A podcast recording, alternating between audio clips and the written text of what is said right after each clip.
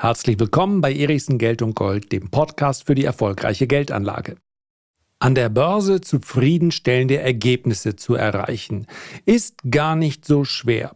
Herausragende Ergebnisse zu erzielen, ist aber deutlich schwerer, als es aussieht. Hat wer gesagt? Klingt nach Warren Buffett, ist aber tatsächlich sein Lehrmeister Benjamin Graham. Über den möchte ich heute für euch sprechen und auch auf seine Investmentgrundsätze eingehen. Wie aktuell sind sie noch und wo sind gegebenenfalls Anpassungen vorzunehmen? Legen wir los. Praktisch jeder Börsianer kennt Warren Buffett. Das liegt natürlich auch daran, dass er und sein kongenialer Partner Charlie Munger uns nach wie vor, ich hoffe, das bleibt noch über einen langen Zeitraum so, uns mit aktuellen Statements beglücken. Fragt man Warren Buffett aber, wem er folgt, wessen Investmentidee, wessen Investmentphilosophie, dann nennt er Benjamin Graham, der Urvater des Value Investing. Well, it changed my life. Uh, if, if, if, I hadn't read that book in 19, late 1949, uh, I, I'd have had a different future. Uh, it, it, it instantly clicked with me that what he was saying made sense. Er hat ein sehr, sehr bekanntes Buch geschrieben, The Intelligent Investor. Es ist nach wie vor lesenswert, gibt es auch in deutscher Übersetzung. Ich werde gleich einige Investmentthesen daraus für euch besprechen. Anpassungen sind meines Erachtens notwendig, denn ich bin zuletzt schon darauf eingegangen.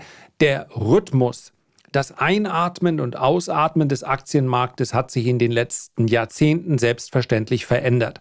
Es gibt aber noch sehr viel, was man da mitnehmen kann und deswegen möchte ich euch den Mann heute etwas näher bringen, der auch dafür bekannt wurde, dass er es geschafft hat, 16 Prozent Durchschnittsrendite über viele Jahre und später dann sogar Jahrzehnte hinweg durchzuhalten. Das liegt meines Erachtens auch daran, dass er in allgemein recht günstigen Phasen äh, für die oder in einer sehr langen Phase, die für die Börse ganz gut war, ja, diese Industrialisierung, das hat er da voll mitnehmen können. Das ist auch das, der Zauber des Warren Buffett.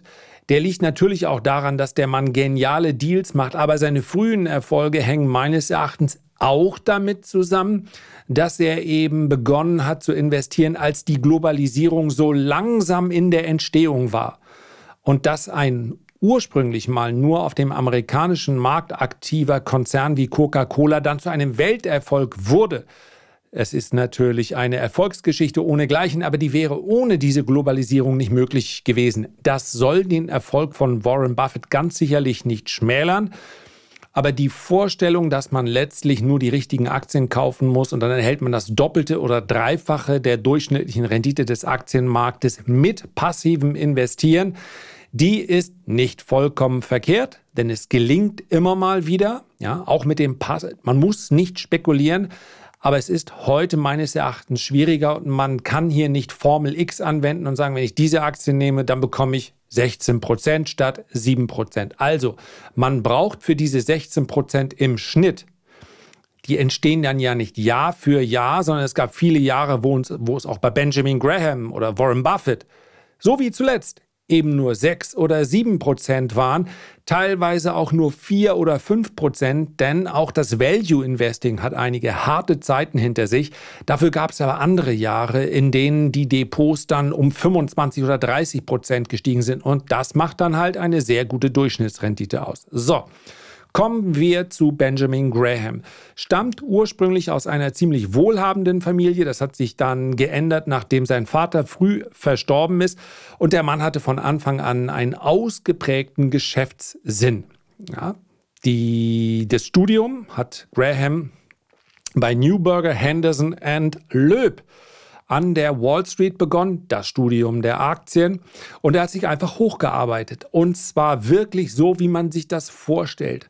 Also erst die Kurse an eine Tafel geschrieben, dann ist er später Händler gewesen. Es heißt, er habe 1925 schon so gute Arbeit geleistet, dass er angeblich eine halbe Million Dollar verdient hat. Das muss 1925 so ziemlich das höchste Salär gewesen sein, was überhaupt jemand an der Börse bekommen hat. 1926 hat er sich dann mit seinem Partner Jerome Newman selbstständig gemacht. Und wie das so ist, bei fast allen großen Karrieren, vielleicht gehört es ja doch dazu, dass man einmal pleite geht, denn ja, was war 1929, also wenige Jahre später, ein Börsencrash, wie wir ihn zumindest mal, wenn wir das auf heutige Zeiten übertragen, so dann nicht wieder erlebt haben. The time came when the ticker tape in the broker's office told a new story.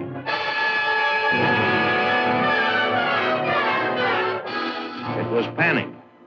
16 and a half million shares of stock sold in a single day. Sold hopelessly, desperately, at any price. It was the forerunner of depression and crisis. Er hat also enorm viel Geld verloren, denn egal wie gut und richtig die Aktien sind, in einem Crash spielt es keine Rolle mehr, dass aus einem Crash Qualitätsaktien und qualitativ hochwertige Unternehmen dann schneller wieder hervorgehen, wie Phönix aus der Asche. Das liegt auch daran, dass sie eben Qualitätsunternehmen sind und dann diese schwierigen Zeiten für sich ausnutzen können durch Übernahmen und so weiter und so fort. Aber erstmal hat es richtig lange gedauert. Und das ist allein schon etwas, wo man sagt, ja, Geduld ist eine Tugend, aber meine Güte, ich bin jetzt seit 2021 an der Börse, nun hätte ich aber auch gerne mal die große Rallye. 25 Jahre brauchte Benjamin Graham, um sich vom Crash, Crash 1929 zu erholen. Ja, danach haben Graham und Newman auf Jahresbasis nie wieder Geld für ihre Kunden verloren. Aber 25 Jahre sind 25 Jahre. Diese 25 Jahre hat er vielleicht auch gebraucht, um im Kopf dann das, ich habe es eben schon gesagt, wirklich lesenswerte Buch The Intelligent Investor zu schreiben. 1949 rausgekommen, absoluter Klassiker und für Warren Buffett eine absolute Bibel. Und genau deshalb möchte ich jetzt mal da reinschauen. Geboren ist Benjamin Graham übrigens am 9. Mai 1894 in England. Gab es da schon Fußball-Weltmeisterschaften? Danach mache ich immer in etwa so diese Steps fest. Ich weiß es nicht. 1894 müsste es schon WM gegeben, aber wir haben auf jeden Fall keine da gewonnen. Ich weiß es nicht genau. So, bei dem Buch Intelligent investieren geht es ganz wesentlich um die Bedeutung einer rationalen, regelbasierten und sehr disziplinierten Herangehensweise an das Thema Investitionen. Graham argumentiert durchgehend, dass Anleger Aktien nicht einfach als ein Instrument der Spekulation betrachten sollen, sondern sich möglichst als Teilhaber an Unternehmen. Und das ist ein, vielleicht ein bisschen antiquierter Gedanke. Ich wünschte aber hin und wieder wäre das auch im politischen Diskurs eine, ein Faktor, den man hier nennt. Ja?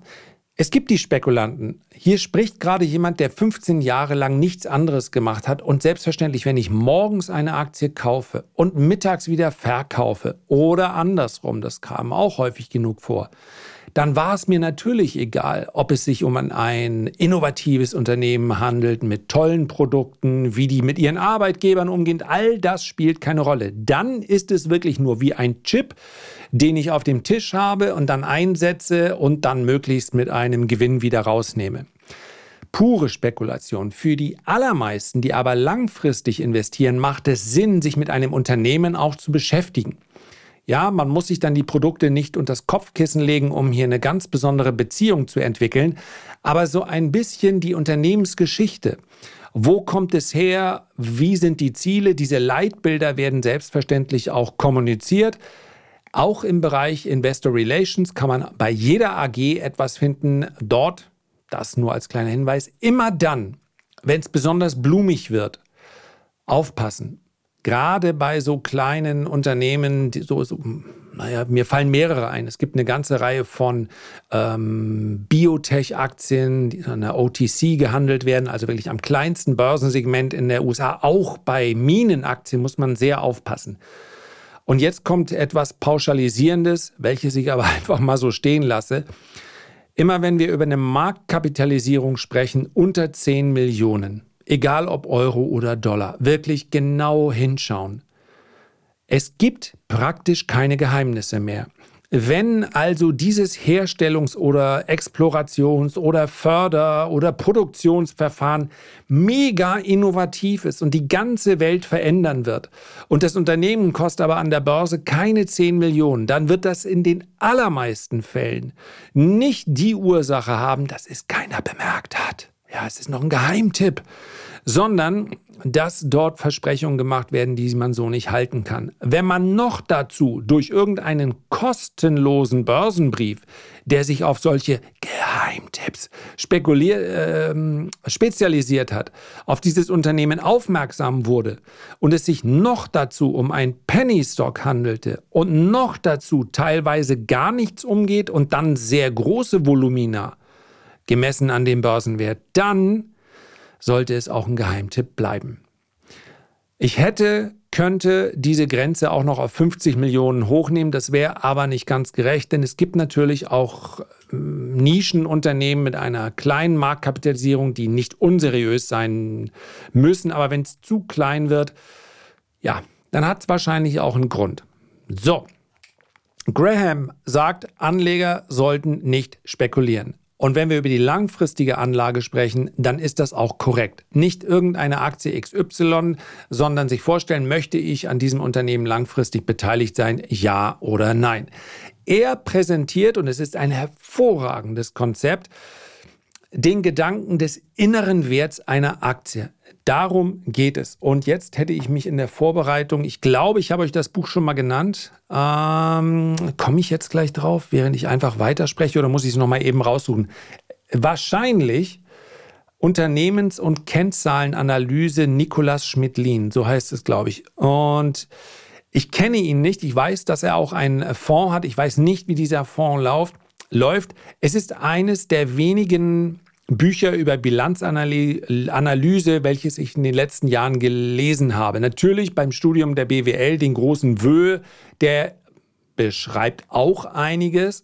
Aber insbesondere, wenn wir über neuere Bilanzierungsstandards sprechen, vielleicht ist in dem neuen Wö auch drin, aber ganz ehrlich, das ist natürlich ein echtes Schlachtschiff. Das Buch ist schon einige Jahre alt. Und wer sagt, ich möchte mich mit der ähm, Bilanzanalyse überhaupt nicht beschäftigen, der kann sich selbstverständlich auch fremdes Research-Material äh, durchlesen. Wer aber sagt, ich möchte ein Gefühl dafür bekommen, für diese Kennzahlen, dem kann ich das Buch empfehlen. Und wie gesagt, ich kenne Herrn Schmidlin nicht persönlich. Ich habe keinerlei Affiliate. Ich habe sowieso überhaupt keine Affiliate-Deals. Insofern äh, ob ihr es kauft oder nicht oder ob ihr irgendwo vielleicht auch freien Inhalt dazu findet als PDF-Datei. Ich weiß es nicht, aber aus meiner Sicht ist es lesenswert. Und den inneren Wert einer Aktie zu kennen und zu verstehen, also finanzielle Kennzahlen einordnen zu können, ist schlicht und einfach notwendig, um das Geschäftspotenzial eines Unternehmens bewerten zu können oder überhaupt nur eine, so, eine, so ein Szenario, so eine Analyse aufstellen zu können. Nochmal, es gibt hier ganz, ganz viel fremdes Material. Und insbesondere im Report spreche ich ja auch immer wieder drunter. Den Link findet ihr da unten, ja. Und ein Investor, egal ob langfristig, kurzfristig in ETFs oder Aktien, muss nicht unbedingt, um erfolgreich zu sein, eine Bilanz lesen können. Wer aber sagt, ich mache mich selber auf den Weg und ich möchte selber diesen Weg beschreiten, so wie Benjamin Graham, und dann sagen, das hier ist eine Aktie, an die ich glaube, der braucht natürlich dafür ein Fundament. Und da reicht es dann nicht, sich durch zahlreiche YouTube-Reels durchzuklicken. Das war jetzt ein bisschen böse, aber ihr wisst, was ich meine. Ja, es spricht überhaupt nichts dagegen, ich würde sagen, ich lebe auch zum Teil davon, dass ich natürlich mein, mein Research, meine Analysen gerne mit vielen, vielen Lesern teile. Aber ich glaube auch, dass es dann in aller Regel so weit in die Tiefe geht, dass ich verständlich machen kann, warum ich in diesem Unternehmen jetzt investiert bin.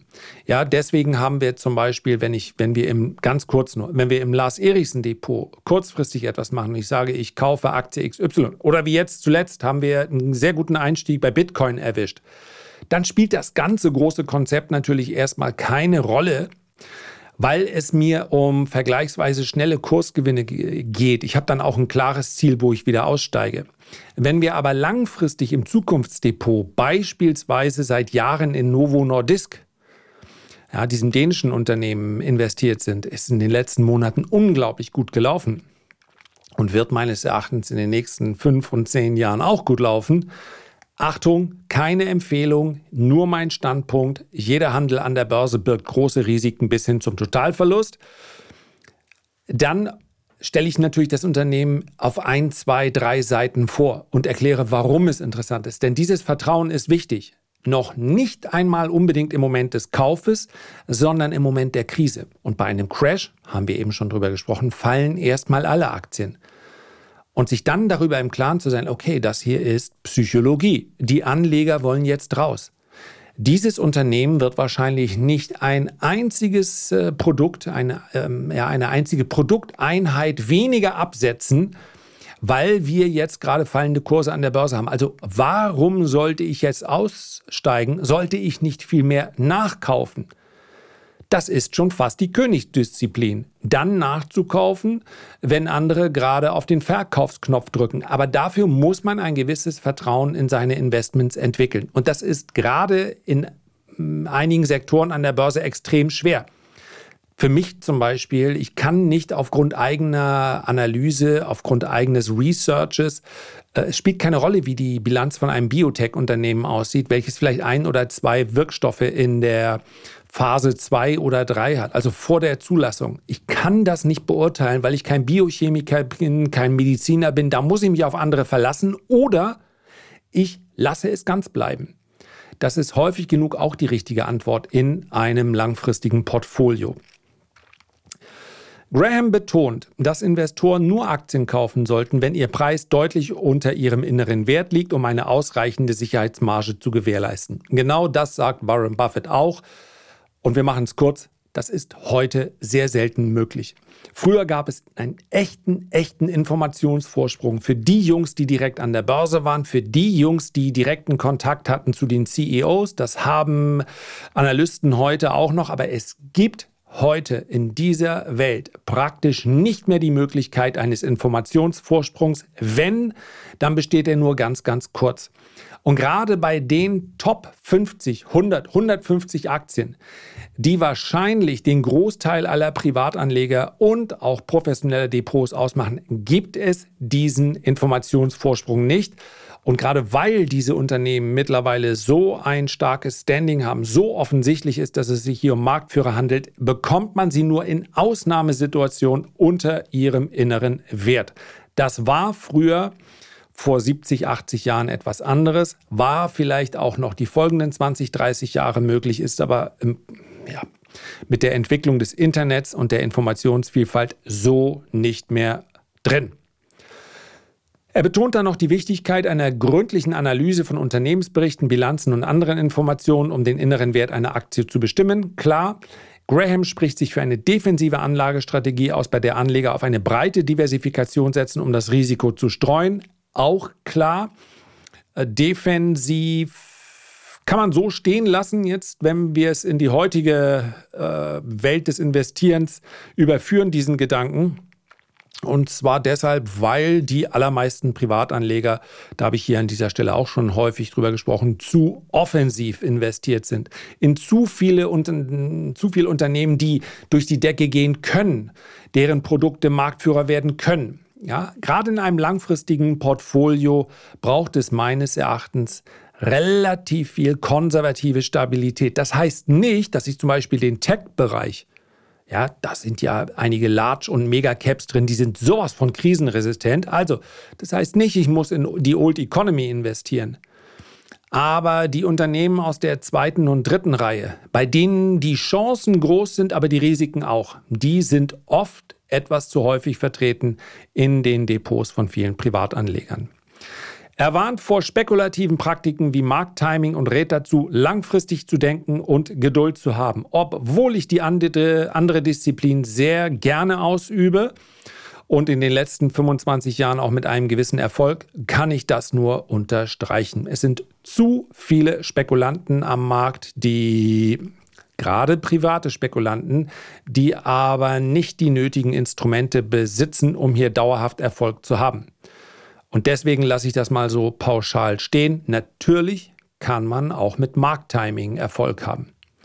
Graham empfiehlt den Anlegern, sich auf den langfristigen Erfolg von Unternehmen zu konzentrieren, anstatt sich von kurzfristigen Schwankungen des Marktes beeinflussen zu lassen. Punkt.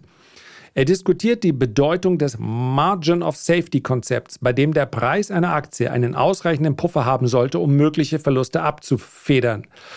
Siehe innerer Wert, heute deutlich schwieriger. Aktien unter ihrem inneren Wert zu kaufen und dann noch eine Margin of Safety dran zu packen. Gerade deshalb sind Krisensituationen so spannend. Also vielleicht einfach mal eine private Must-Have or Want-to-Have-Liste irgendwo hinhängen und wenn es da mal richtig rappelt an der Börse, dann die Chance aber auch nutzen. Ja, ich glaube, es sind viele dabei, die sagen, ah ja, das ist beim nächsten Mal, beim nächsten Mal. Und das nächste Mal kommt auch, aber dann eben auch echt zugreifen, auch wenn es weh tut. Graham ermutigt die Anleger, emotionalen Einflüssen wie Angst und Gier zu widerstehen und objektive, rationale Entscheidungen zu treffen. Aber sowas von. Er weist darauf hin, dass der Markt nicht immer effizient ist und dass es Möglichkeiten gibt, unterbewertete Aktien zu finden, wenn man sorgfältig sucht. Aber sowas von, das kann man unterstreichen. Das hat nämlich wenig mit dem inneren Wert zu tun, sondern es hat damit zu tun, dass die verschiedenen Branchen und Sektoren in Zyklen laufen. Das heißt also, in, unter bestimmten Marktkonstellationen sind einige Branchen en vogue und die gehen dann besonders gut. Die sind dann im Trend. Dafür kann man dann in anderen ganz gut antizyklisch einsteigen.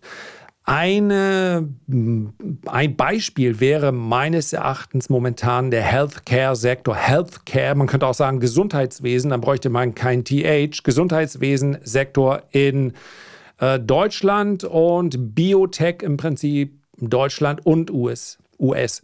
Ja, beide unter Druck, insbesondere der Biotech-Sektor, äh, wo ich nur breit investieren würde, weil es einfach bei einzelnen Aktien hier immer Gefahr gibt, dass irgendeine verkehrte Unternehmensmeldung aus Sicht des Anlegers äh, dann für massive Verluste sorgt. Aber den gesamten Sektor finde ich interessant, ist durch die, ähm, den hohen Preis des Geldes momentan deutlich unter Druck, will keiner haben, läuft in Zyklen, finde ich momentan ganz spannend. Äh, die Leser der Renditespezialisten kennen auch schon den entsprechenden äh, ETF, weil ich hier tätig werden wollte und nach wie vor weiterhin möchte. So, Graham betont dann noch abschließend, dass der Anlageerfolg nicht garantiert ist, aber dass eine konsistente Anwendung der Prinzipien des intelligenten Investierens die Chancen auf langfristigen Erfolg erhöht. Und langfristig an der Börse heißt fünf, zehn, ja nicht immer die 25 Jahre, die Benjamin Graham da aussitzen musste, aber es heißt eben nicht, ich bin äh, 2021 eingestiegen und 2023 bin ich immer noch nicht reich. Börse macht doch keinen Spaß. Börse kann ein Ort sein, an dem man auch Spaß hat. Man kann spekulieren, weil man Adrenalin im Blut hat. Bestenfalls äh, geht man aber nüchtern an die Sache ran. Aber Börse bietet fast immer die Möglichkeit, langfristig Erfolg zu haben, wenn man akzeptiert, dass an der Börse langfristig ein Zeitraum größer fünf oder sieben Jahre ist. So, das war jetzt nur eine kurze kritische Würdigung äh, des Buches Intelligent investieren. Und das war es dann auch schon für heute. Herzlichen Dank für deine Aufmerksamkeit. Ich würde mich sehr freuen, wenn wir uns beim nächsten Mal gesund und munter wiederhören. Bis dahin alles Gute, dein Lars.